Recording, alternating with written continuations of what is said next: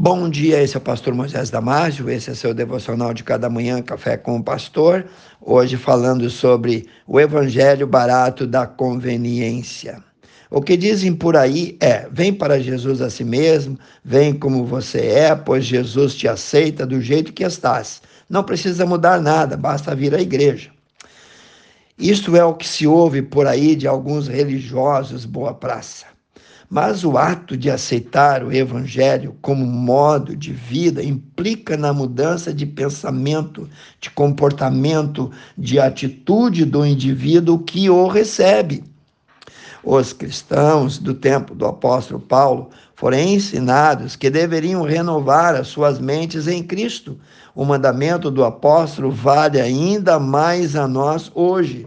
Lemos lá: e não vos conformeis com este século, mas transformai-vos pela renovação da vossa mente, para que experimenteis qual seja a boa, agradável e perfeita vontade de Deus. Confira Romanos 12, 2.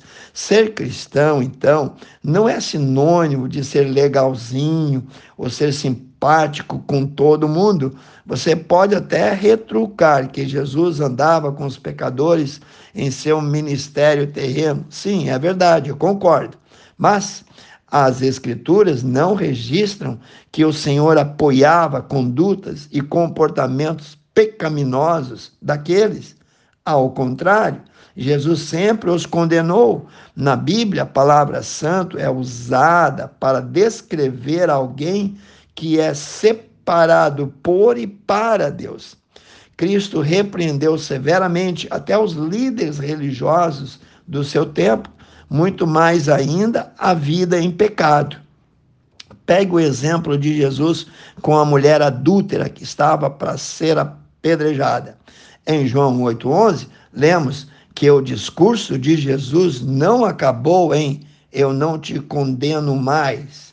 O Senhor disse mais àquela mulher: disse, vai e não peques mais. Era necessário a mudança de vida para que a mulher adúltera mostrasse que recebeu perdão completo.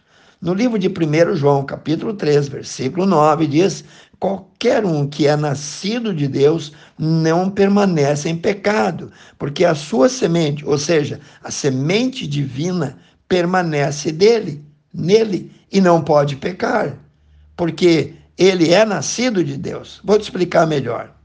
É o mesmo que dizer que ele não vive mais agora na prática do pecado. Ele não vive fazendo a vontade da carne e nem da maioria.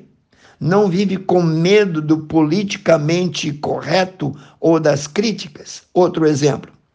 O profeta João Batista denunciou Herodes, dizendo a ele: Não te é lícito possuir a mulher de teu irmão. Está lá em Marcos 6, 18.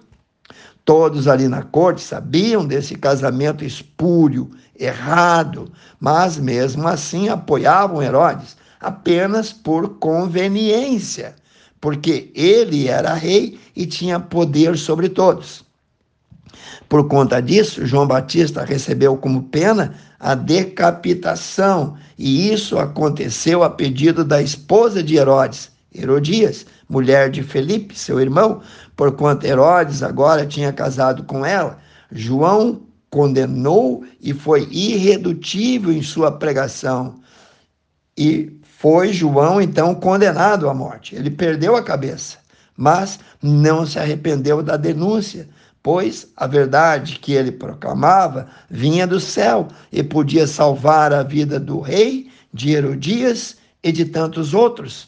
João não se deixou levar pela conveniência ou se fez de cego, pelo contrário, combateu a concupiscência em alta voz, combateu com a verdade pregada e vivida. A inclinação do coração ao mal fazia com que Herodes, mesmo admirando João e escutando sua pregação, escolheu o caminho errado, escolheu o pecado, a conveniência, o prazer do ilícito.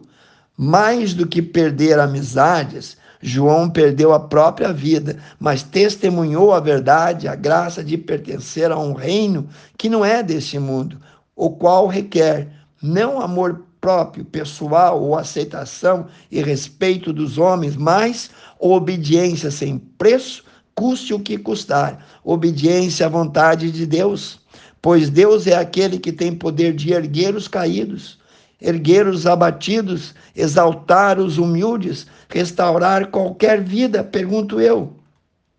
O que vale mais? Ter o reconhecimento, o prestígio, o aplauso e a amizade dos homens poderosos desse mundo ou receber de Deus a aprovação, os galardões que serão dados diante dos anjos como honra ao mérito daqueles que foram fiel a ele? Honra ao mérito aquele que é chamado Senhor do Senhor, vai dar naquele dia a cada um. Ele é justo e bom. Essa terra e seus prazeres, querido, são passageiros. A mentira também acaba sendo desmascarada, hora ou outra. Viva agora, não por aquilo que é conveniente, mas é errado e pecaminoso. Viva não de vista, mas de verdade. Pense e repense nisso. Quero orar contigo, amantíssimo Deus, abençoa cada um, Senhor. Tire, Senhor, aquilo que é conveniente mas aquilo que é verdadeiro, coloque implante no coração de cada um. Eu peço e em nome de Jesus. Amém. Se você gostou, passe adiante, seus grupos e amigos, e eu te vejo no próximo Café com o Pastor.